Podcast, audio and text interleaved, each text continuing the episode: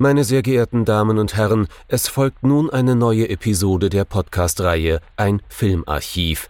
Knut Brockmann und Jochen Ecke unterhalten sich über ältere und interessante Filme für ihre Blu-ray-Sammlung.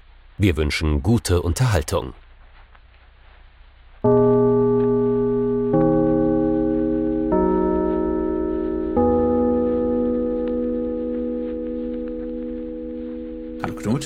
Hallo Jochen und hallo liebe Zuhörerinnen und Zuhörer zu einer neuen Folge unseres Filmarchivs. Es ist noch immer Januar, aber es neigt sich dem Ende entgegen und wir werden uns heute den letzten Film in diesjährigen Hashtag Japanuary widmen. Wie auch schon das letzte Mal sei ganz kurz vorher darauf hingewiesen, dass ihr bei schöner-denken.de beim Podcast vom großartigen Thomas eine Zusammenfassung, sozusagen ein, ein Headquarter für diesen Hashtag finden könnt, wo ihr unter anderem auch sehen könnt, was es noch für andere Podcaster oder auch Blogger oder andere Autoren gab, die sich diesen Januar mit japanischen Filmen beschäftigt haben und wo es auch einen Link gibt zu einer kuratierten Feedliste, in der es dann darum geht, äh, die ganzen Podcasts zusammenzufassen, die dieses Jahr wieder daran teilgenommen haben. Und so wie das so ist mit japanischen Filmen, bedeutet das bei mir und bei uns beiden, glaube ich, auch, dass wir uns gerne mit japanischem Genre auseinandersetzen. Und da dachten wir uns, wir machen mal einen Horrorfilm und dann haben wir keinen Horrorfilm gemacht, sondern einen Geisterfilm. Aus Versehen. Na, nicht ja. ganz aus Versehen. Es ist ein Film, der definitiv Einfluss auch auf das Horrorgenre, dafür, dass ja Japan gerade jetzt in den 90er bis 2000er Jahren sehr berühmt wurde. Ähm, was das halt auch mit beeinflusst hat. Was haben wir uns denn angeschaut? Es soll gehen um Yabu no Nakano Kuroneko. Ähm, meistens einfach Kuroneko genannt im Westen. Das heißt, soweit ich weiß, schwarze Katze. Und dementsprechend war er im englischsprachigen Raum auch bisweilen als Black Cat bekannt, hat allerdings rein gar nichts mit der Edgar Allan Poe Geschichte zu tun.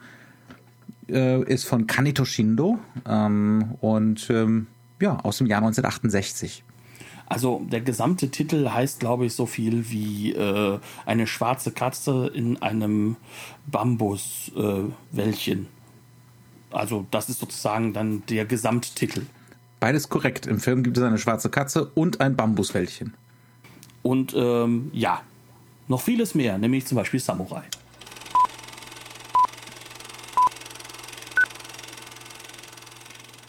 Kuroneko, um es mal kurz zu fassen, also Schwarze Katze von dem Regisseur Kaneto Shindo, der jetzt nicht unbedingt der Horrorregisseur ist, der aber durchaus einen sehr, sehr berühmten Film im Bereich der Geisterfilme gemacht hat, nämlich Oni Baba, der ein paar Jahre vorher rauskam und der jetzt hier sozusagen sich wieder mit einem Folklore-Element auseinandersetzt, das er aber ganz bewusst in einen, ich nehme es vorweg, modernistischen Rahmen setzt, er, mhm. erzählerisch.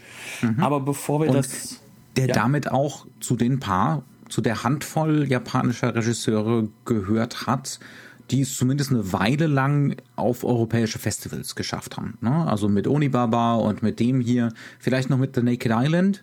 Äh, der Rest, da wurde es dann schon wieder trübe.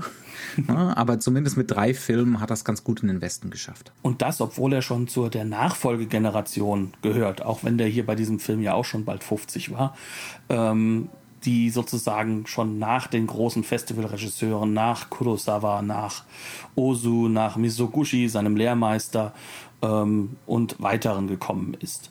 Aber bevor wir uns jetzt so ein bisschen darauf äh, verständigen, was macht denn dieser Shindo so Besonderes, sollten wir uns vielleicht erst einmal die Storyline oder den Plot anhören, worum es in diesem Film grundsätzlich geht er basiert ja quasi auf einer sehr alten Sagengeschichte. Dementsprechend mhm. sollte das thematisch recht einfach werden, oder? Die wir, die wir aus äh, einem anderen sehr berühmten japanischen Film auch schon kennen. Es ist nämlich dieselbe literarische Grund. Nein, du, nee, du, ist es nicht ganz.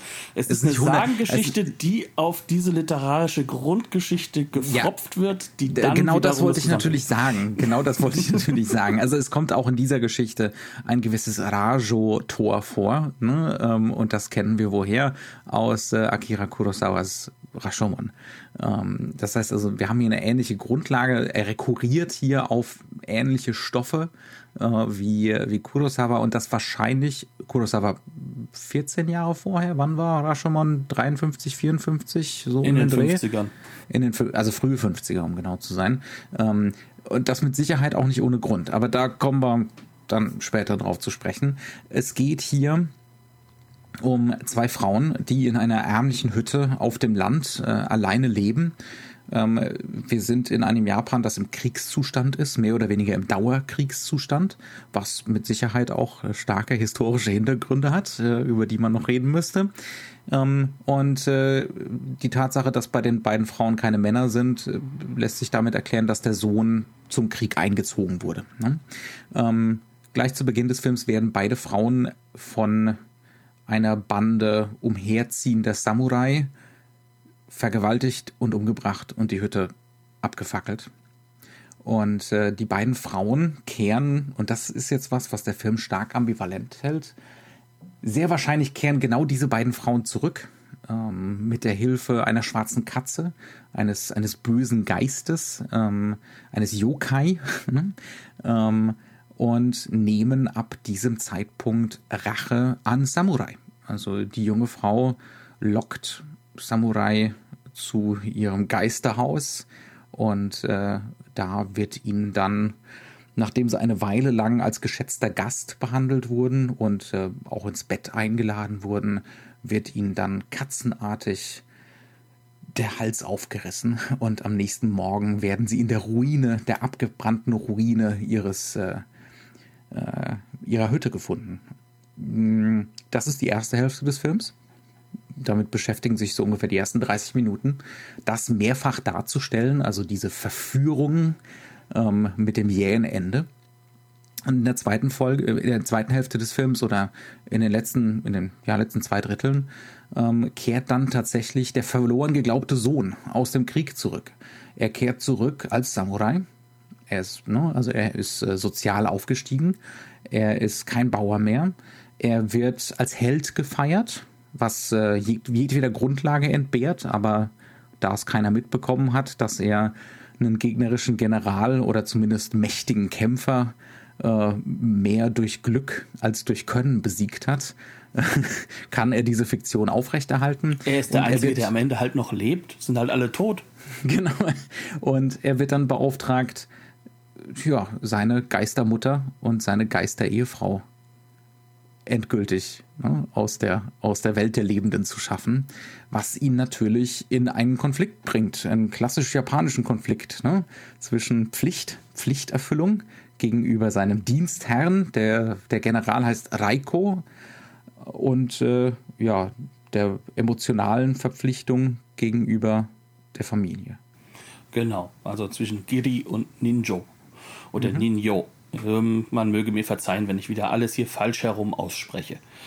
Das ist die Grundlage, kann man sagen, ähm, mhm. auf der dieser Konflikt und dieser Film beruht. Aber wir beide haben ja eigentlich ganz was anderes äh, gesehen von Anfang an. Und zwar äh, weiß ich noch, wie du mir eine Textnachricht geschrieben hast und hast, hast da irgendwie den Zweiten Weltkrieg erwähnt.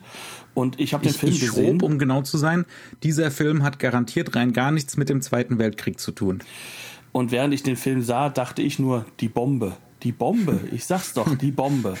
Mhm. Ähm, was natürlich auch ein bisschen damit zusammenhängt, dass ich wusste und auch weiß, dass äh, Kaneto Shindo äh, in der Präfektur äh, Hiroshima geboren wurde und auch gestorben ist und einen der zentralen, äh, ja, man kann schon sagen, vermengt dokumentarischen bis hin zu auch äh, ähm, also eine Mischung aus Dokumentarismus und und und als, mhm. aus, aus klassischem Kinofilm. Und ich glaube, seine tatsächlichen hatte. Kriegserlebnisse waren auch eher ernüchternd um es mal so auszudrücken. So. Ja, mhm. also definitiv, ähm, das sind so Sachen, wenn man das so weiß, dann springt einem das ins Auge. Mhm. Ähm, aber lass uns doch erstmal ganz am Anfang nochmal darauf zurückzugehen, ähm, was eigentlich dieser Film grundsätzlich erzählt. Also wir haben am Anfang eigentlich eine sehr, sehr realistische und krasse Darstellung mhm. von dieser, den beiden Frauen, wie sie vergewaltigt werden. Also das eine ist die Mutter dann des später wiederkommenden, das andere ist die Ehefrau. Also sozusagen mhm. ist das dann die äh, Schwiegermutter von ihr. Ne? Ähm, ja. Und die beiden werden ja in den ersten zwei, drei Minuten relativ explizit, also ohne dass man zu viel zeigt, aber relativ explizit und klar vergewaltigt von einer ganzen Gruppe von Samurai. Mhm. Wie ist das Ganze inszeniert? Wie macht das der Film? Ich glaube, das ist so, so der erste zentrale Punkt, um den man sich kümmern muss, weil das ist im wahrsten Sinne des Wortes, glaube ich, auch für ein japanisches Publikum die Leseanleitung dieses Films. Ja, und es ist auch schon ein massiver Trigger. Das würde ich auch so sehen, weil wir sehen hier Samurai das sind, das sollen eigentlich heldenhafte Gestalten sein, ne? ritterliche Gestalten, die kommen äh, aus dem Gehölz. Wir sehen sie in einer extremen, totalen Anlaufen äh, zu der Hütte.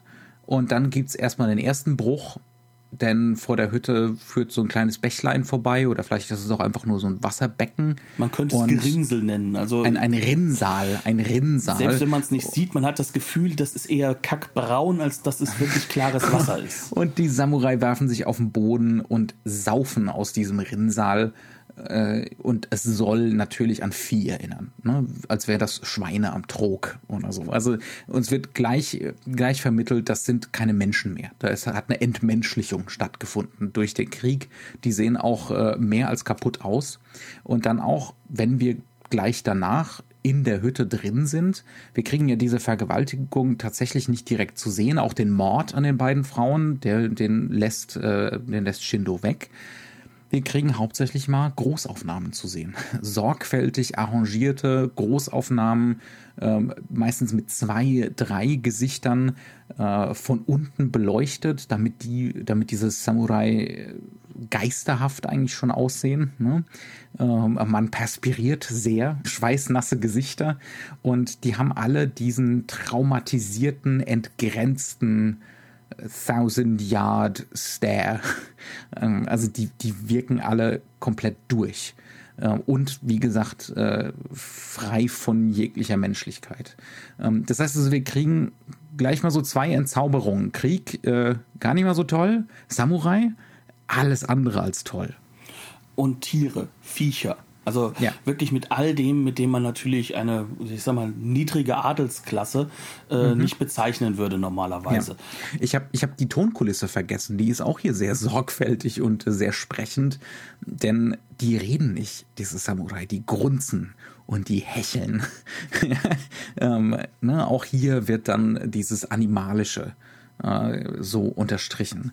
Ne? Also wir haben einerseits äh, bei diesen Herrschaften, die wahrscheinlich auch alle vorher eher Bauern waren, ne? wir haben einerseits diese äh, soziale Mobilität nach oben, die haben alle einen Aufstieg hinter sich, kriegsbedingt ähm, und mit, mit der gleichzeitigen Folge des Verlustes jeglicher Menschlichkeit. Und ähm, was man halt auch dazu noch sagen muss, ist, dass sie ihr Auftritt geklammert wird. Und zwar immer von der mhm. gleichen Perspektive, nämlich dieser, sie kommen aus dem Wald raus, aus dieser extremen mhm. totalen, und an der Seite ja. steht das Haus, das sozusagen den einzigen Rahmen bildet. Und sie gehen dann wieder zurück und wenn sie raus sind und weggegangen sind, dann sehen wir, wie Rauch aus dem Haus rauskommt und dann wird erst wieder umgeschnitten, dass das jetzt da niederbrennt. Mhm. Und dann kommt das erste Mal so ein, so ein Bruch rein mit dem Realismus. Denn nachdem das Haus niedergebrannt ist und das alles niedergebrannt, sehen wir wieder diese zwei Leichen dort, die aber gar nicht so verbrannt sind, mhm. sondern die quasi nur so ein bisschen verrußt sind, als ob sie im Nachhinein reingelegt ja. wurden. Und auf ihnen sozusagen bewegt sich dann diese schwarze Katze, ähm, die symbolisch, glaube ich, gar nicht mehr so viel mit Unglück zu tun hat im Japanischen, aber da bin ich auch nicht ganz genau. Das ist, ich habe ein bisschen gelesen, da ist auch ein Booklet ein bisschen was dazu drin. Ähm, also es gibt traditionelle äh, Yokai, die Katzenform haben und Katzenmonster. Ähm, also das ist schon etabliert ähm, potenziell als sowas Dämonisches, Bö äh, Böses, aber nicht so im europäischen Sinne. Ne? Also nicht so äh, die Hexe und ihre schwarze Katze. Wäre ja so, auch ne? schwierig, weil natürlich äh, äh, viele Elemente des, des, des äh, Glaubens ja komplett anders funktionieren. Also ja. der, der Shintoismus ist ja noch immer nicht komplett raus und das ist ja auch so ein, so ein, so ein Geisteskult gewesen. Ähm, also wer sich zum ja. Beispiel mal An äh, Chihiros Reise ins, ins, ins Pantheistisch, ja, ja. Wer sich zum Beispiel mal Chihiros Reise ins, ins Zauberland oder wie er auf Deutsch heißt, angucken möchte, da kommt sehr, sehr viel Shintoistisches mit vor, zum Beispiel, mhm. das sozusagen auch so diesen weltenhaften Glauben hat. Und das hat definitiv hier auch seine Züge drin. Ne? Das ist sowas, was, was Weltenhaftes, was aber auch später mit anderen Glaubensstrukturen sozusagen äh, so, so ein bisschen konkurriert. Also das Buddhistische mhm. kommt noch vor, äh, gerade so das Daoistische, was wohl zu dieser Zeit, in der der Film spielt, so 1000 äh, nach Christus, äh, ganz gut reinpasst. Ähm, aber was wichtig ist, halt einfach, äh, wir haben hier das erste Mal einen Bruch mit dem, was Realismus wäre. Alles andere davor mhm. ist schmerzhaft realistisch gefilmt. Ja. Und es ist auch sehr äh, bewusst in einer, einer Form gedreht, dass man sagen kann, es ist sehr streng komponiert. Mhm. Ähm, sprich, äh, der Regisseur hat hier nichts dem Zufall überlassen und gerade. Die Inszenierung soll auch wehtun, ne? Es geht um Dauer. Du musst die Dauer aushalten. Genau. Ähm, wir sehen die wirklich da aus dem Gehölz anlaufen und wir müssen den ganzen Anlauf mitnehmen. Ne? Und äh, wir müssen auch so lange warten, bis die blöde Hütte endlich anfängt zu brennen. Da wird nicht irgendwie geschnitten und dann sehen wir die Flammen, sondern es wir ist müssen Entzerrung von Zeit, ja. Und mhm. es geht darum, ja. uns, uns da dieses Leid dann halt auch sozusagen mit aufzunehmen. Mhm. Also da, da, da, da merkt man schon so ein bisschen so den Misoguchi-Charakter, mhm. der da noch mit drin ist. Der sich aber dann natürlich mehr und mehr auch auflöst, weil dieser Film doch viel moderner ist. Also er wird ja sehr gerne so mit dieser Misoguchi-Lesart reduziert, ja. aber das ist ja das, was dann später gerade auch in den Kamerastrategien ja gar nicht mehr der Fall ist. Nee. Und da sollte man vielleicht auch darauf hinweisen, also die, die Connection zu kennen Kenji Mizoguchi, einer der anderen Regisseure, die großen Erfolg im Westen hatten. Wir haben auch einen von seinen Filmen besprochen vor langer, langer Zeit. die Connection ist, wie war die nochmal? Er war sozusagen sein Schüler, kann man sagen. Also er hat schon während des äh, Zweiten Weltkriegs, glaube ich, bei dem 47 Samurai, bei dem Propagandafilm mitgearbeitet. Mhm. Ähm, und er war auch Art Director für ihn. Ne? Der japanische Kolberg. Ja, so ein bisschen. ne? ähm, aber das ist so, ähm, der, der wichtige Faktor äh, ist, dass er trotzdem ein Regisseur ist und nicht nur Regisseur, auch Drehbuchautor. Der hat ja auch äh, für Kinji Fukasako, für Seijin Suzuki, für Akira Kurosawa, für endlich wirklich sehr, sehr viele große Regisseure auch die Drehbücher geschrieben, mhm. ähm, dass er schon was Eigenes hier gestaltet. Und das ist so das, was so ein bisschen untergeht, weil Misoguchi so eine Art Lieblingsregisseur halt gerade der Nouvelle Vague auch war. Mhm. Ähm, wiederum Kanon wird sehr stark gebildet hier im Westen über das, wie die Nouvelle Vague das Kino für uns vororganisiert hat, auch in gewisser ja. Weise. Ja. Ähm, Und wir entdecken immer mehr, je länger wir diesen Podcast machen, wie sehr das Filmgeschichte verdeckt. Definitiv. Ja. Und das ist natürlich eine Sache, was bei Kanonisierung immer so ein Problem ist. Und deswegen schaffen mhm. wir jetzt einen eigenen Kanon und machen jetzt für uns alles kaputt. Ähm, aber kommen wir zurück zum Thema. Wir haben jetzt also sozusagen nach dieser Misoguchi-artigen Anfangssequenz äh, haben wir jetzt folgend so diese Reiterierung des Moments, in dem dann sozusagen die Samurai jetzt an ihnen Rache geübt wird. Und das haben wir mhm. ein paar Mal. Einmal sehr mhm. lang ausbuchstabiert und dann immer kürzer, immer schneller. Als ähm, Montagesequenz. Als ne? Montagesequenz. Einmal kriegen wir es als, genau. als lange Sequenz wirklich äh, eine so eine Verführung eines Samurai, des ersten Samurai zu sehen. Und äh, dann wird's kürzer und kürzer. Und ich kann schon mal so viel sagen, wer den Film ähm, Under the Skin von Jonathan Glazer gesehen hat, und dann diesen Film hier guckt, der wird gewisse, hm, ich sag mal so, Parallelen bemerken. Äh, also Jonathan Glazer hat hier geklaut und zwar nicht zu knapp äh, bei diesen Verführungssequenzen. Ähm, dann gucken wir uns das doch mal so ein bisschen an, ne? weil das ist ja schon ein wichtiger Teil des Films. Ähm, das hat, und das haben wir im Vorgespräch ziemlich deutlich gemerkt, das hat mehr mit Rashomon und der Erzählweise von Rashomon zu tun, als man denkt. Es ist ja hier nicht so, dass wie in Rashomon tatsächlich aus x verschiedenen Perspektiven dieselbe Geschichte erzählt wird. Äh, Shindo macht sowas ähnliches, aber innerhalb der Szenen. Also um genau zu sein, äh, bei diesem ersten Samurai, der da verführt wird, nehmen wir in derselben Szene immer wieder seine Perspektive ein, und dann sollen wir wieder Spaß daran haben, dass diese beiden Frauen den Samurai vernichten, zugrunde richten, ne? also Spaß an dieser Rache haben. Ähm, das geht hin und her. Also wir haben zum Beispiel, wir haben ja schon versprochen, es kommt ein Bambushain in diesem Film vor. Der Bambushain, das ist der Weg zum, zum Geisterhaus. Ja, also meistens läuft das Ganze so, dass die Jüngere, die Tochter, die äh, äh dem einem, einem der Samurai auflauert ähm, und dann sagt, ich bin verloren hier in der Nacht und kannst du mich nicht nach Hause begleiten? Ich habe ich hab solche Angst. Und ähm, dann, äh, dann kriegen wir den Weg äh, durch diesen Bambushain zu sehen. Ähm, und da sehen wir dann zum Beispiel immer mal wieder eine Subjektive des Samurais auf diese Frau. Also wie er, die Frau läuft vor ihm her, er sitzt auf seinem Pferd, wir kriegen eine Großaufnahme von ihm und dann kriegen wir wirklich seine Subjektive gezeigt. Wir kriegen auch seine Verwirrung gezeigt, weil diese Frauen natürlich dadurch, dass sie jetzt übernatürliche Wesen geworden sind, äh, nicht mehr an die Regeln von Raum und Zeit gebunden sind. Das heißt also, die Frau taucht auch mal geisterhaft plötzlich woanders auf. Aber das wird von Shindo nicht als Effekt für den Zuschauer erzählt. Ja? Also nicht so als, äh, als, als Jumpscare, wie man das heute bezeichnen würde, sondern als Effekt für den Samurai, der plötzlich sagt, wie bist denn du da hingekommen? Wie, ne, wo kommst du denn daher? Also das ist kein Horroreffekt, sondern wir sollen äh, desorientiert sein mit, mit dem Samurai zusammen. Um genau Aber andererseits ne, gibt es dann so Szenen von so ganz kurze Einstellungen von so einer atemberaubenden Schönheit auch, wo die übernatürliche, das, das Übernatürliche sich zeigt für einen ganz kurzen Moment. Wenn zum Beispiel die junge Frau un, mit einer übernatürlichen Eleganz über eine Pfütze hüpft. Ähm, und das wird in so einer Zeitlupenaufnahme gezeigt. Mit so einem bewussten ähm, Shutter dabei, äh, ja. der sich später dann in allem Übernatürlichen zeigt, indem dann Szenen halt sozusagen mal drei, vier Mal hintereinander geschnitten werden, um die Bewegung ja. sozusagen als, als nicht mehr natürlich darzustellen. Mhm. Aber das Wichtige ist, Gerade also, am Anfang. Das, das, das Wichtige ist, wie gesagt, dieses Rashomon-Prinzip in derselben Szene. Ne? Also, dass so multiperspektivisch gearbeitet wird ähm, innerhalb desselben Moments. Und es geht darum, dass auch verschiedene Realitäten geschaffen werden, weil natürlich mhm. der Blick auf die Situation komplett unterschiedlicher ist. Ähm, was will ich damit sagen? Also wir haben zum Beispiel ja diese Verführungssequenzen. Diese Verführungssequenzen mhm. sollen natürlich den Samurai ins Bett bekommen, damit der dort dann umgebracht werden kann.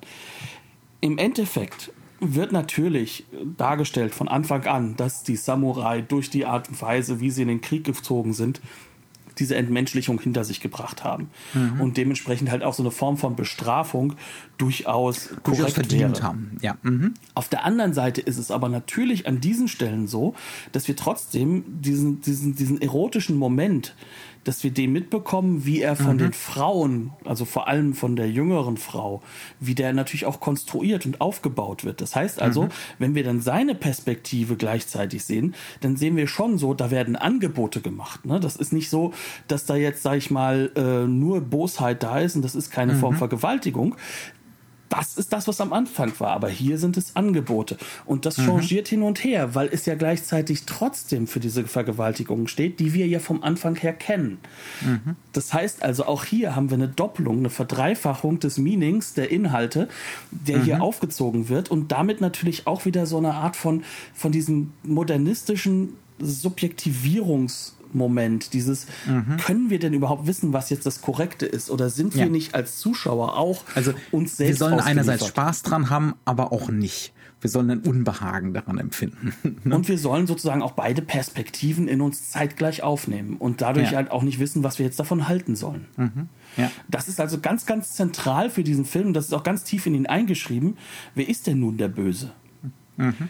Und die Antwort ja. liegt dann wahrscheinlich in es wird, solchen Es wird immer komplizierter, ne? weil jetzt sind es ja in, diesem, in diesen ersten 30 Minuten sind es noch Fremde. Ne? Das sind einfach nur Samurai. Und der erste, ja, also der, der wirkt noch wie der wirkt noch einigermaßen verträglich. Äh, die, da sind dann teilweise in der Montagesequenz auch welche dabei, wo man sagen muss, die sind eindeutig übergriffig. Das zeigt ja. uns der Film auch in seiner Kameraarbeit, die sonst oft sehr kontrolliert ist, wieder Misoguchi-Style. Ne? Ähm, aber dann plötzlich, wenn, wenn der Samurai übergriffig wird, fallen Figuren aus dem Bildkader raus. Muss die Kamera suchen weil er hinter der jungen Frau herrennt. Ne? Ähm, also diese, diese plötzlichen Transgressionen, die weiß er mit, mit so Stilwechseln sehr genau zu markieren. Ne? Und dann, und dann werden wir in diesem, in diesem, äh, in, dieser, in diesem seltsamen Zwischenzustand, ne? in dieser seltsamen Ambivalenz gehalten. Dafür ist diese ganze Sequenz auch da. Ähm, weil wir natürlich auch, natürlich auch insbesondere mit einem männlichen Blick auf den Film äh, auch verführt werden sollen ne? von, von diesen Momenten. Ähm, und dann wird das Ganze noch verkompliziert dadurch, dass der Samurai, der am Eingang des Bambushains steht, der eigene Sohn, der eigene Ehemann ist. Aber ein Samurai. Aber ein Samurai, der noch dazu eingeführt wird, ähm, und darüber sollten wir vielleicht zuerst reden, ähm, als alles andere als ritterlich und heldenhaft. Ja, also das, das fand ich, fand ich sehr typ, seltsam. Wie wir es ja eben am Anfang gesagt haben, ne? Also dieser ja. Typ ist ja grundsätzlich äh, einfach nur der einzige Überlebende und das hat nicht mit, mit Können, sondern mit Glück zu ja. tun. Ja. Da rennt jemand panisch schreiend durchs Feld. Mhm. Und hat dann und hat dann einfach Glück. Ne? Ähm, weil, weil das Gegenüber einmal einen Moment im Sumpfwasser, im Schilf einen Fehler macht. Ja, was vielleicht aber auch ähm. sein kann, dass er das deswegen nicht macht, weil er halt eigentlich ein Farmer ist. Mhm. Also der weiß schon, wo er hinlaufen darf und wo nicht. Aber er ist kein Kämpfer. Aber dieses, genau, und, äh, und diese Strong First Impressions für diese Figur, die gehen ja noch weiter, denn im nächsten Schritt, also man könnte jetzt sagen, okay, das ist vielleicht so eine Slapstick-Figur, der halt eigentlich nicht für das Kriegerdasein geschaffen ist. Ne? Ähm, das, das ist ja auch eine Möglichkeit, in die das weitergehen so könnte. Nee, was macht er als nächsten Schritt? Er schnibbelt dem Gegner den Kopf ab, damit er den Beweis hat, dass er den gegnerischen General umgebracht hat. Ne? Er packt den in ein Tuch, äh, kühlt, kühlt das noch mit Eis ne? ähm, und äh, begibt sich zurück äh, zu seinem General, äh, um dann den Nachweis zu erbringen, dass er hier gerade eine Heldentat vollbracht hat. Ne? Also er ist schon in diesem vollen Denkmodus drin. Äh, auf dem Schlachtfeld bin ich im Prinzip monströs und entgrenzt und entmenschlicht, aber zu Hause performe ich den Helden. Es ist im Endeffekt also sozusagen die Logik des Samurai-Daseins hat er vollkommen übernommen. Also mhm. er ist, das wird in dem Film mehrfach klar gemacht, mit Sicherheit nicht gewollt zum Samurai geworden, sondern mhm. das ist so die berühmt-berüchtigte Zwangsverpflichtung. Wenn man mal übers Feld geht, hat man 20 neue Kämpfer, ne? Ähm, aber er ist derjenige, der am Ende halt übrig bleibt und jetzt möchte er natürlich seinen Aufstieg halt auch sichern was mhm. er auch sehr, sehr gut hinkriegt. Das Interessante ist, ist halt auch da, wie sich die visuellen Modi halt auch äh, zeigen, weil hier, sobald wir in diese Kampfarenen reingehen, wäre mhm. Kurosawa stolz auf die Kameraarbeit. Es wird ja. mit ja. ganz, ganz weit entfernten Kameras ra nah rangegangen, um, um, um möglichst viel Bewegung ja, in den Raum zu kriegen, lange Linsen verwendet. Mhm. Ähm, und und das, das Ganze wird umso heftiger und umso heroischer, ähm, umso weniger gekämpft wird. Nämlich das, das, Zurückreiten, das könnte direkt, wirklich direkt aus dem Kurosawa-Film rauskommen. Mhm. Ähm, und es wird auch mit der entsprechenden Musik untermalt, ja. die ja sonst. Aber wir wissen, das, dass er kein Held ist. Genau. Wir wissen, dass er sich schon in diesem Moment selbst inszeniert. Ne? Und dann kommt er dahin und kommt zu einem General, über den man jetzt auch sagen könnte, ist schon eine Figur. Das ist so. Captain Feinrib. Ja, also um, um genau zu sein, ähm, wie lernen wir ihn kennen? Wir lernen ihn erst kennen, wie er panisch schwitzend einen Pool Wasser sozusagen vor seiner Stirn, wo er dann kauernd vor dem ähm, äh, ja, das ist, das ist ein Beamter vom, vom, vom König sozusagen oder vom Kaiser, sorry, König ist ja nicht, ähm, wie, wie, wie er sozusagen da dessen Unmut empfängt, dass das ja alles nicht so funktioniert und dass da doch dieses Monster ist, das da die Leute tötet und mhm. Eine Sekunde später ist er quasi nackedei nur mit seiner Unterwäsche bekleidet, sodass man auch schön sieht, wie viel Brusthaar er doch hat. Ein Toupet, das, äh, das wirklich begeisternd ist. Steht er da vor seinen Mann, äh, haufenweise Frauen hinter ihm, junge Frauen, hübsche Frauen und, und erklärt dann, dass die doch gar keine Ahnung vom Krieg haben und sich ja nur mit den Frauen vergnügen würden, während sie, die Samurai, doch die wahren Herrscher in dieser Welt wären. Das heißt also, auch da wird so, so, so dieser Verzerrungseffekt Effekt wird sofort mhm. aufgebaut, diese verschiedenen mhm. Perspektiven. Und das ist eigentlich Zuschauer, fast schon satirisch in dem Moment. Ne? Fast? Es ist, es ist, ne? es ist reine Satire. Ja. Und. Ähm, wir sind hin und her gerissen, weil wir diese Performance natürlich sofort sehen und erkennen. Mhm. Und dann kommt dieser andere Performance-Typ und das weiß der, dass der kein guter Kämpfer ist. Ne? Ja. Der General weiß auch, dass das ein Halodri vielleicht ist. Mhm. Aber er braucht das Symbol politisch des großen Helden, also wird er jetzt zum Helden gebaut. Er erkennt sich wahrscheinlich auch selbst wieder zu einem gewissen Grad, ne? Ganz also genau. das ist, glaube ich, so die Idee, ne? Das ist das, das ist das, was du brauchst, diese Fähigkeit zum Performen. Ne? Und ähm, jetzt kommt diese Figur und wird konfrontiert mit seinen ehemaligen, sag ich mal, also seiner ehemaligen Familie. Und ja. diese Familie hat quasi. Das Monster, das Monster kommt nach Hause und stellt fest, das Mama und die Ehefrau sind auch Monster. Genau. Und ähm, da können wir ja ins Westliche gehen und können uns mal betrachten, was ist denn das Monster sehr häufig? Und das Monster ist häufig etwas, was ja schon in uns drin ist, das berühmt-berüchtigte Unheimliche. Mhm, also das ja. heißt, das, was wir nicht mehr verdrängen können. Das heißt, wir kommen hier an einen Punkt, an dem wir sagen können, gute Leute, da kommt was Monströses nach Hause, was Verzerrtes, mhm. Äh, einer, der nur noch in dieser Performance existiert, der mit Sicherheit das gleiche gemacht hat wie die Samurai am Anfang. Mhm. Ähm, ja, mit Sicherheit. Also das wird, das wird, glaube ich, auch bewusst so ein bisschen in der Schwebe gehalten. Ne? Ja, also klar, was aber da für Verbrechen bei ihm im Hintergrund stehen könnten, da, das dürfen wir selber reinlegen, ne? wie schlimm er tatsächlich ist. Und, und jetzt ist er plötzlich derjenige, dem gegenüber geschworen wurde, dass er umgebracht werden soll. Und da entsteht natürlich auch wieder so ein, auf der einen Seite natürlich so ein Ninjo-Giri-Konflikt, ne? mhm. ne? nur eben jetzt auf dieser weiblichen Ebene. Auf der ja. anderen Seite aber ist da plötzlich etwas, was nicht verhandelt wird. Und mhm. da müssen wir vielleicht nochmal einen Schritt zurückgehen, nämlich dahin, wie sterben denn diese Leute immer? Und die sterben ja natürlich erstmal, wenn sie dann verführt wurden, aber was ist davor? Wie agieren denn diese beiden Geister, wenn dann dieser Haushalt da offen ist? Und zwar, sie performen auch. Mhm, ja. Also der ganze Film ist eine Bühne. Ne? Das muss man wirklich sagen. Das ist auch die ganze Kamerastrategie. Es werden immer wieder neue Bühnen und Bühnenräume eröffnet. Die ganze, die ganze, äh, das ganze Licht, ne? die Lichtgestaltung, die Lichtdramaturgie ist ganz stark darauf ausgelegt, dass äh, wir uns ans Theater erinnert fühlen. Also selbst dieser Bambushain zum Beispiel in der Nacht wird oft gefilmt eigentlich als mehr oder weniger schwarze Fläche. Wir sehen ein paar von den äh, äh, ein paar Bäume, ne, ein paar Stämme, die nach oben gehen, und dann kriegen wir Spots auf die Protagonisten. Und die Spots sind insbesondere bei den Frauen, also bei diesen Geistergestalten, oft so gesetzt, und so stark, dass wir eine strategische Überbelichtung kriegen. Das heißt, die Frauen werden durch diese Überbelichtung, die, äh, die Gesichtszüge werden eingeebnet, die überstrahlt, werden überstrahlt und ähm, die werden dadurch zu Masken, zu Performern. Ja? Ähm, ich habe mich zuerst gefragt, nach den ersten paar Minuten des Films, äh, kann der nicht belichten oder ist das eine schlechte Restaurierung hier oder was? Ähm, aber es ist, es ist wirklich strategisch ähm, weil wir uns an bestimmte japanische Theatertraditionen erinnert fühlen sollen. Und nicht nur an diese Theatertraditionen, sondern halt auch an, das wird auch gebunden an dem, was Alltagstradition ist. Das heißt also, mhm. wir haben hier drei, äh, wir haben hier sehr, sehr viel performante Tradition.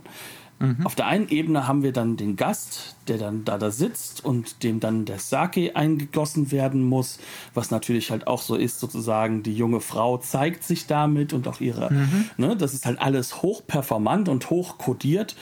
Und mhm. dann, wenn es dann halt so weit kommt, dass dann sozusagen ähm, eigentlich äh, die beiden jungen Leute alleine sein sollen, dann geht die Mutter aus dem Raum raus und fängt an, einen Tanz auszuüben. Du mhm. hast das sozusagen aus dem Booklet heraus auch genommen. Wir sind echt keine Da vertraue ich jetzt mal drauf. Sonst, sonst steht ein bisschen Unfug im Booklet. Aber bei diesen äh, Fakten, die da verbreitet werden, gehe ich jetzt einfach mal davon aus, dass es tatsächlich Fakten sind und nicht Fake News. Ähm, man merkt es aber auch ein bisschen, das hat was Archaisches, äh, das soll No sein. Also das ist vom No-Theater inspiriert, das heißt also von einer sehr, sehr alten Theatertradition, äh, die auch wie das Kabuki äh, größtenteils maskenbasiert ist, aber sehr, sehr viel formeller und sehr viel weniger so auf so Grand Guignol-Effekte geht. Ähm, und auf der anderen Seite haben wir bei der Tochter dann eher Kabuki ne, Kabuki-Bewegungen. Wir haben auch äh, Flüge, also dass die an, in, einem, in einem Drahtgestell hängt, ne, damit sie. Da ist dann sie, King ganz stolz und guckt aus Taiwan rüber und sagt, gut gemacht. Mhm. Ähm, ähm, ja. Das heißt also, die, die Mutter performt das Alte, ne, das Archaische sozusagen. Ähm, und die Tochter eher so die, das eher Gegenwärtige. Ne? Ähm, das auch blutigere, äh, das effektvollere. Ja, und da ist es ganz, ganz wichtig, dass wir halt auch mal dann sehen, ähm, wie, wie alt ist das. Ne? Also der Film mhm. spielt ja in einer ganz, ganz frühen Ära, ne, in der Nottheater mit Sicherheit auch schon bekannt war. Ne? Das Kabuki aber, das ist jetzt sozusagen aus einer Zeitphase heraus, die ist viel, viel, viel, viel später. Ne? Das mhm. heißt also, da reden wir von Jahrhunderten Unterschied. Mhm. Ähm, und äh, das, da, wo die, die Filmhandlung spielt, passt das Kabuki gar nicht rein. Natürlich erzählt das Kabuki auch Geschichten aus dieser Zeit. Dementsprechend ist das auch nicht schlimm. Aber dass man das halt mal zum Beispiel sieht, was da für ein Unterschied ist in den Formen, die hier mhm. sozusagen genutzt werden. Und das hat durchaus auch den Effekt natürlich, dass wir dann zum einen diese Trennung der Generationen bekommen. Auf der anderen Seite, und das ist glaube ich mindestens genauso wichtig, haben wir aber hier dann sozusagen auch trotzdem so dieses, dieses die Tradition oder das Traditionelle und das, wie wir uns verhalten, das spielt hier eine Rolle. Eine Rolle beim Töten, eine Rolle mhm. beim Negativen, von dem ein Monster zu sein. Und das ist jetzt natürlich, wir reden hier von 1968, wir wissen, wie dieses Datum im Westen natürlich noch ganz anders verankert ist, aber Im, auch in aber Japan, Japan noch genauso. Wir auch haben, in Japan gab es das auch eine absolut radikale Linke zum Beispiel, vielleicht nochmal radikaler als die RAF viel, bei uns zum Viel Beispiel, radikaler, ja? also da, da ging es dann wirklich ja. teilweise, also es gibt ähm, auch dazu, ich muss nochmal raussuchen, wie der Film hieß, es gibt dazu ganz, ganz fantastische, semi-dokumentarische ähm, äh, äh Spielfilme, halt, gerade aus der Indie-Bewegung der 90er Jahre, die sich damit mhm. auch beschäftigen. Mhm. Ähm, aber ganz, ganz wichtig ist hier, wir haben es hier also mit, mit sowas wie halt auch einem Konflikt zu tun mit dem, was ist Tradition.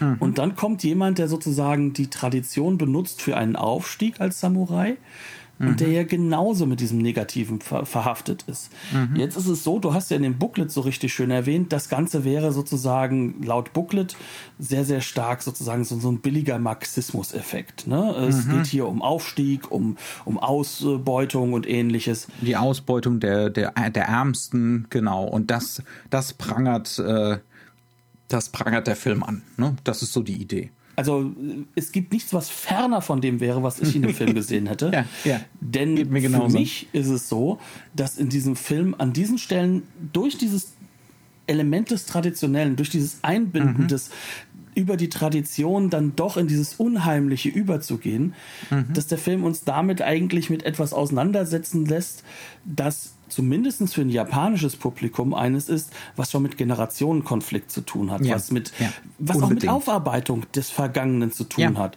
Und wiederum 1968 in den USA wird anhand des Vietnamkrieges quasi nochmal durchgearbeitet, was haben wir denn nicht verarbeitet vom Zweiten Weltkrieg. Mhm. Der Zweite Weltkrieg und wurde von Korea, ne? und von Korea, Korea genau und äh, noch einigen anderen. Ähm, mhm. Und jetzt sitzen wir hier und haben sozusagen es zu tun mit einem dieser Länder, die auf der einen Seite eine der ganz, ganz wichtigen und schlimmen, schlimmen Täter im Zweiten Weltkrieg waren, mhm. die auf der anderen Seite aber auch das Opfer der Hiroshima-Bombe wurden und damit halt des ersten, der, der ersten Atombomben. Und nichts davon scheint verarbeitet. Und das ist mhm. etwas, das ist ja faktisch vergeben. Also das, da ja. kann man von sagen, das ist etwas, das, das wird in den 60er, 70er Jahren deutlich ausgesprochen. Mhm. Hier wurde was nicht verarbeitet. Ja. Und, und das genau das sehen wir hier. Also das, ich, ich finde auch, das liegt absolut auf der Hand. Ne? Ähm, wir haben hier zwei Generationen äh, wir haben hier das, das Szenario von der Junge kehrt als Monster aus dem Krieg zurück und wir reden nicht drüber. Ne? Ähm, wir, wir, wir sind für uns selber so seltsame Dämonen geworden und wir gehen lieber in die Hölle.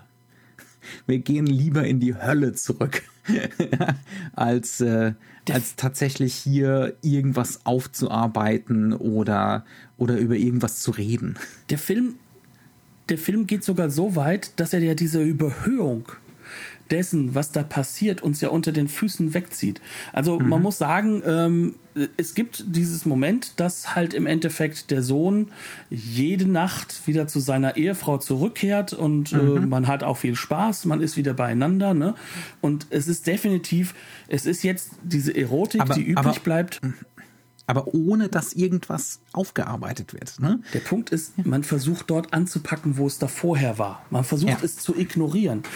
Mhm. Weder wird gesprochen darüber, bist du denn jetzt überhaupt meine Ehefrau oder bist du ein Dämon, der meine ja. Ehefrau spielt? Mhm. Noch wird auf der anderen Seite irgendwo thematisch gemacht, sag mal, bist du jemand anderes geworden, weil du bist jetzt anders, du verhältst dich anders. Mhm. Ähm, bist du nicht näher jetzt, dran an denen, die mich vergewaltigt haben? Ja, es wird jetzt, von beiden Seiten nicht angesprochen, sondern ja. man, man knüpft an und macht es diese sieben Tage. Man spielt und, einfach weiter und dann nach sieben Tagen muss sie halt in die Hölle fahren. Ja. Und jetzt kommt halt der Witz. Normalerweise wäre das ein typisches Element des Mono no avare. Also dieses mhm. ähm, im Jetzt äh, liegt diese absolute Schönheit. Ne? Und diese absolute mhm. Schönheit kann nur deswegen sein, weil man sich dessen bewusst ist, dass es vergänglich ist. Aber mhm. dieser Film sagt uns das nicht vorher. Der, der sagt uns das, das danach. Genau, genau. Ne? So, er verweigert uns das Mono no avare. Genau, ja. Und das ist ziemlich krass für einen japanischen Film. Ne? Es ist ein Bruch ähm, mit den Traditionen. Und es ja. ist einer, der dir ins Gesicht geschrieben wird, weil es wird danach gesagt.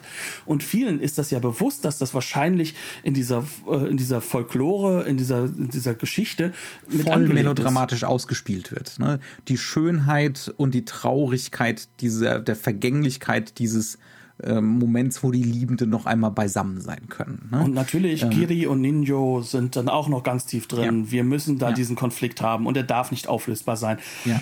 Und dieser Film sagt uns, nee, lass uns mal drüber reden, was das für ein Problem ist, dass wir das haben. Mhm. Ja. Das ist im Endeffekt ja. das, was übrig bleibt. Und das ist das, was ich sehr, sehr stark drin sehe, wenn mhm. ich mitbekomme, dass da was eben nicht gesagt wird und was nicht gemacht wird. Ja.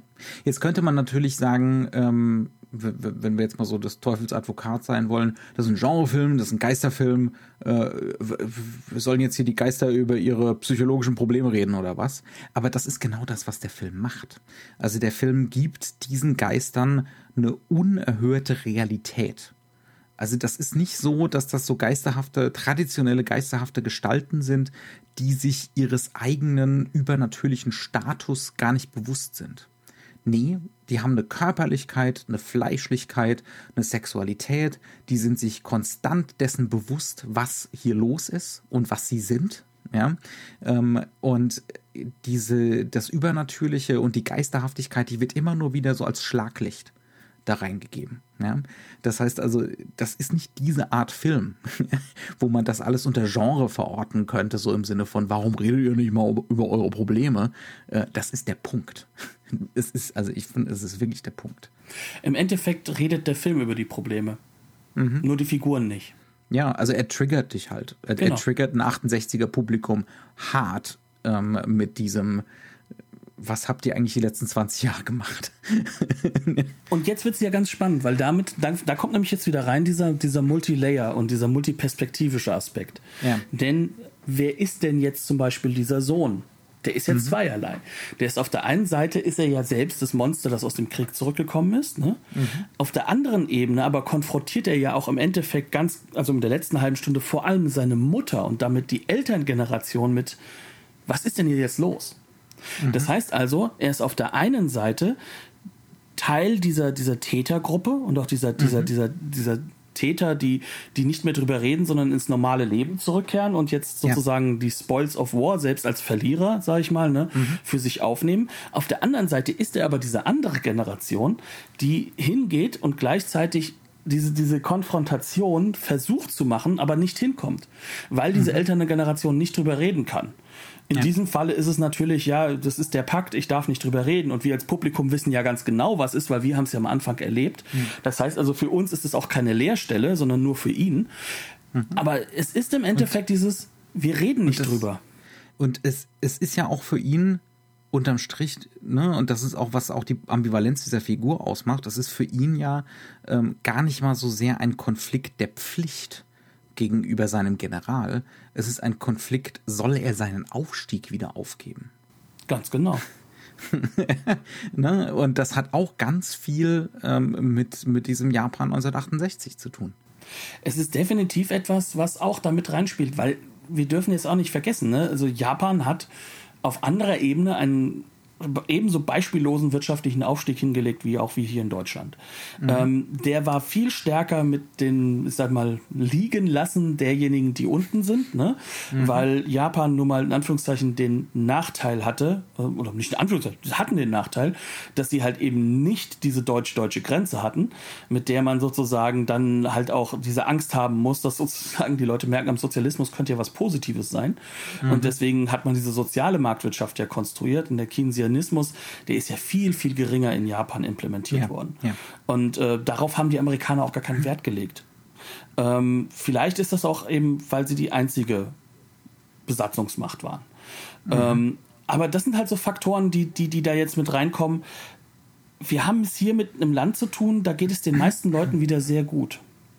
Mhm. Aber dadurch, dass sie in die Muster verfallen, die sie von früher her kennen. Das ist ja das, was sich durch alle drei Filme dieses Mal in unserem Japanuary Schön, ne? Es war ne? nicht geplant, aber, aber es sind so viele Ähnlichkeiten ähm, bei den Regisseuren, die eindeutig eine eher kritische Haltung eingenommen haben, wie, ähm, wie jetzt hier in diesem Fall aber eben auch bei Seijun Suzuki und ja, natürlich zum geringeren Grad bei Urufugai. Ja, wo das dann eher ähm. halt einfach eher so ein, so ein Darstellen der, des, des Zeitlichen ist. Also, wie gesagt, es wir hatten ja sowas, in der Folge. Es hat eher so was Unbewusstes. Ne? Es ja. schwingt unbewusst mit. Es ist da. im Endeffekt ja. ein Offenlegen der Zeit, was du vor allem sehen kannst im Nachhinein. Also, mhm. weil es halt einfach diese ja, diese Transgressionen einfach offenlegt, als, aber als, als Spektakel. Hier mhm. ist es durchaus so, dass es ein sehr, sehr bewusst konstruierter Film ist. Das mhm. ist ein Meisterwerk von Drehbuch, was da dran hängt. Ja. Ähm, ja. Was uns ganz glasklar macht hier, wir haben diese Doppelung bei fast allen Figuren. Jeder ist Täter, jeder ist Opfer. Mhm. Und natürlich ist der Inciting Event ein gruseliger Event, ein ganz schlimmer, das Schlimmste, was man sich vorstellen kann. Und es ist diese Machtausübung von entmenschlichten Männern gegenüber Frauen. Und das ist, glaube ich, etwas, was ganz, ganz klar halt auch noch mit drin rumschwingt, weil auch das ist etwas, wo ein Issue der 68er Generation mit ihrer Elterngeneration, mhm. ja. der Feminismus kommt auch in Japan an.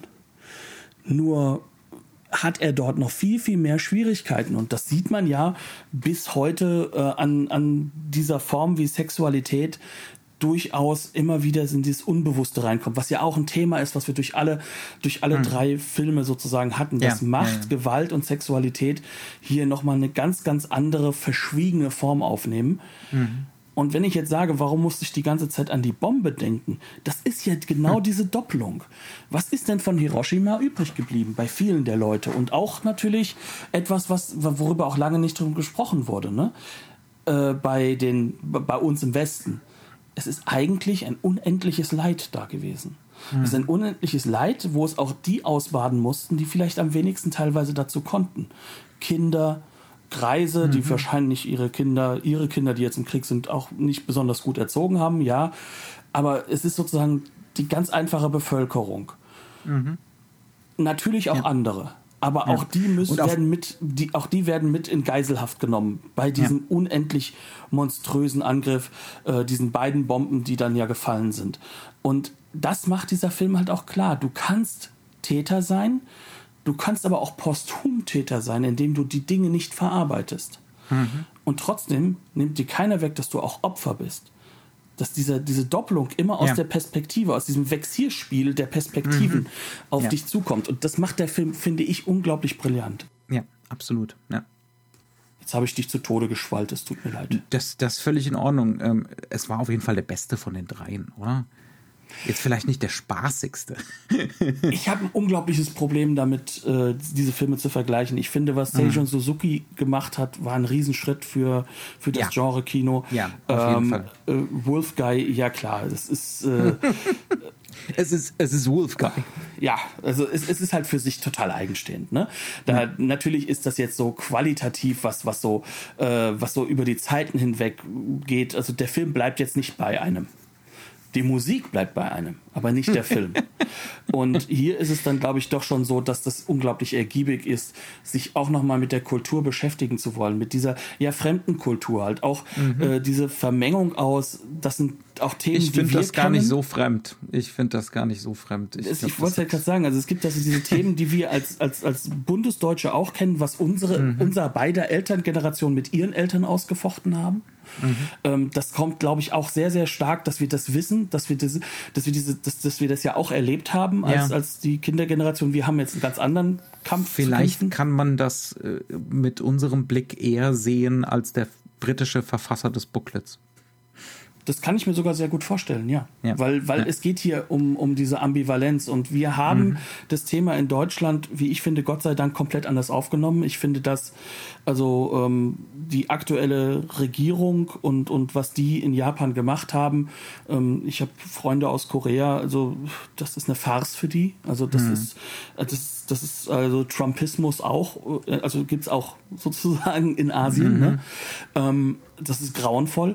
Aber dieser Film greift ja genau das Thema auf. Und ich glaube, Ja. dass es eben nicht aufgenommen wurde. Dass eben nicht wie bei uns eine von manchen in unserer Gesellschaft als übertrieben wahrgenommene Erinnerungs- und Auf Aufarbeitungskultur stattgefunden hat. Zu spät.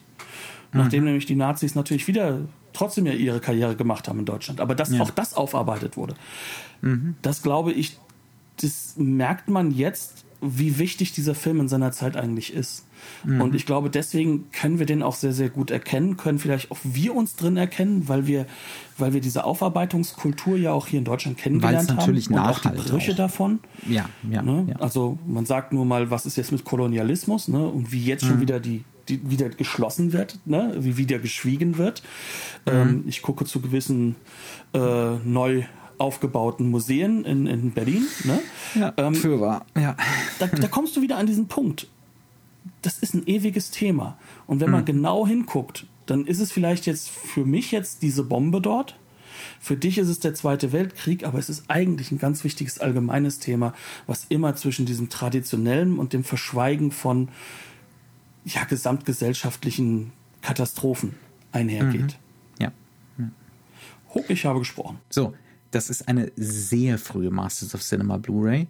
Ähm, damit geht einher, dass es relativ wenige Extras gibt, um genau zu sein, das Booklet und so ein paar Fotomaterialien. Das ist aber okay, denn wir haben den Film und der Film ist sehr schön restauriert und nicht überbelichtet, weil der Restaurateur nichts konnte oder der Kameramann. ähm, und Ein immer Glück noch hast du den Film fertig geguckt, sonst hätte es nie aufgefallen. Sonst- ähm, ist immer noch erhältlich und sehr empfehlenswert. Ähm, ja, und ansonsten, wie immer, wir freuen uns über Bewertungen auf relevanten Plattformen wie iTunes. Ähm, und ansonsten bedanken wir uns für das Zuhören. Wir sagen noch einmal äh, www.schöner minusdenken.de. Minus Schöner natürlich mit. OE, ne? Ja. Ähm, und äh, ja, wir freuen uns dann darauf, dass wir, äh, obwohl, wird der mit Minus geschrieben? Ich muss mal ganz kurz gucken. Ich habe gerade eine Katastrophe. Doch, Minusdenken. Gut. Also das Nerd äh, in der Mitte, das, das ist nicht im, in der Titel drin. Äh, man merkt schon wieder, wir sind super vorbereitet. Aber dort findet ihr natürlich auch nach dem Januar noch immer all die gesammelten Werke und auch die der letzten Jahre übrigens. Da sind auch ein paar Sachen von uns dabei. Da sind ein paar von unseren ganzen Freunden drumherum. Äh, es ist halt auch dort, das sollte man auch nicht vergessen, noch die Aufbereitung auch der Nippon Connection. Wir haben dort sehr viel Liebe für das japanische Kino. Ähm, ich bin jetzt ganz froh, wenn wir uns wieder mal auch anderen Filmen und anderen Kulturen widmen, weil ich meandere gerne durch die Welt durch. Ähm, bin aber glücklich, dass wir diese doch drei wunderbaren Filme sehen, in meinem Falle teilweise auch entdecken konnten. Ne? Also mhm. Youth of the Beast habe ich vor vielen Jahren mal gesehen, aber der war jetzt für mich neu auch. Ich bin da sehr glücklich drüber, ihn gesehen zu haben. Ja, bleibt uns gewogen. Ja. Wir haben Angst vor den Japan japanischen Spezialisten. Ich hoffe, dass das Kompendium des Unbehagens nicht zu kritisch mit uns umgehen wird über das Nichtwissen der kulturellen Gnade, Backgrounds. Gnade. Dementsprechend macht es gut. Tschüss. Bis zum nächsten Mal. Bis dann.